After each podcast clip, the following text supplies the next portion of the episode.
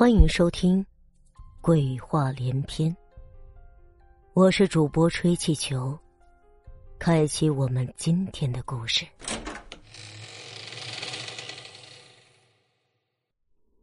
怕走夜路二，钱友说他是专程在这里等李亮还钱的。说话的空档，钱友来到跟前儿，把钱递了过去。李亮稍作推辞，他又急扯白咧的把钱塞进李亮的衣兜，嘴里不住的说：“哎，都快三年了，再不还就太不像话了。原先说了过完秋就送过去，不想出了一点变故给给耽搁了。后来又想去，又不便登门，这回总算了了这桩心事了。”李亮嘴里说了一些不急、忙啥之类的客套话，便和钱友搭伴而行。两人边走边唠家常，倍觉亲切。月亮上来了，洒了一地的清霜，七八里的山路不知不觉中就走过了大半。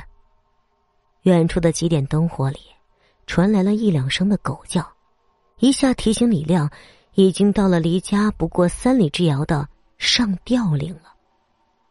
上吊岭是个被人忌讳的凶地方，岭上有棵歪脖子树。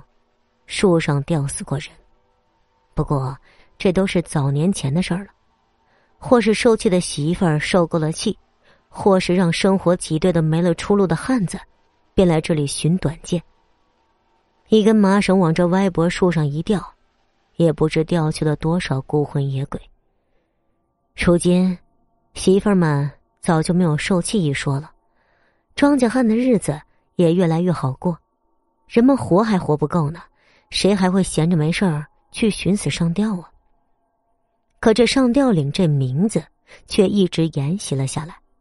至于岭上的那棵歪脖子树，在特殊时期也被人以四旧之名破除了。不料一经斧锯沾身，就有血一样的东西流出来，只好作罢。也正因为如此，时至今日，人们仍然觉得这里阴气太重。夜晚途经此处，心里总是感到发毛。好在今晚是明月当头，又有钱友作伴，李亮的心里还算踏实。快到了那棵歪脖子树下时，李亮有意放慢了脚步，等身后的钱友跟上来。不想钱友尚未到李亮身边，歪脖子树下突然冒出一顶高高的纸帽子，纸帽子下面是一张灰白的大脸。脸上的眉眼鼻子模糊不清，却张了一张血盆大口，口中血红的长舌直抵胸前。李亮本能的感觉，李亮本能的感觉，这是遇上脏东西了。一阵山风吹过，李亮不由打了个冷战，接着就听到颤巍巍的话声：“过路的听着，我是钱友。”想活命，就留下身上的钱财。说话声断断续续，底气不足，宛若游丝，却生生侵入骨髓，让李亮不寒而栗。恰这时，钱友上前几步，一把抓了吊死鬼的胸脯，喝道：“你刚才说你是谁？敢再说一遍吗？”吊死鬼一下瘫软在地，只给钱友磕头叫爹。直到钱勇怒不可遏的喊了一声“滚”，才如蒙大赦的滚了。好个钱勇，居然把鬼给吓跑了！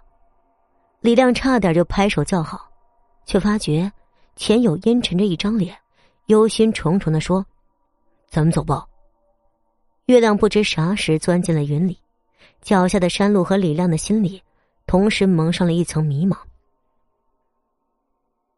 本集播讲完毕。感谢您的收听。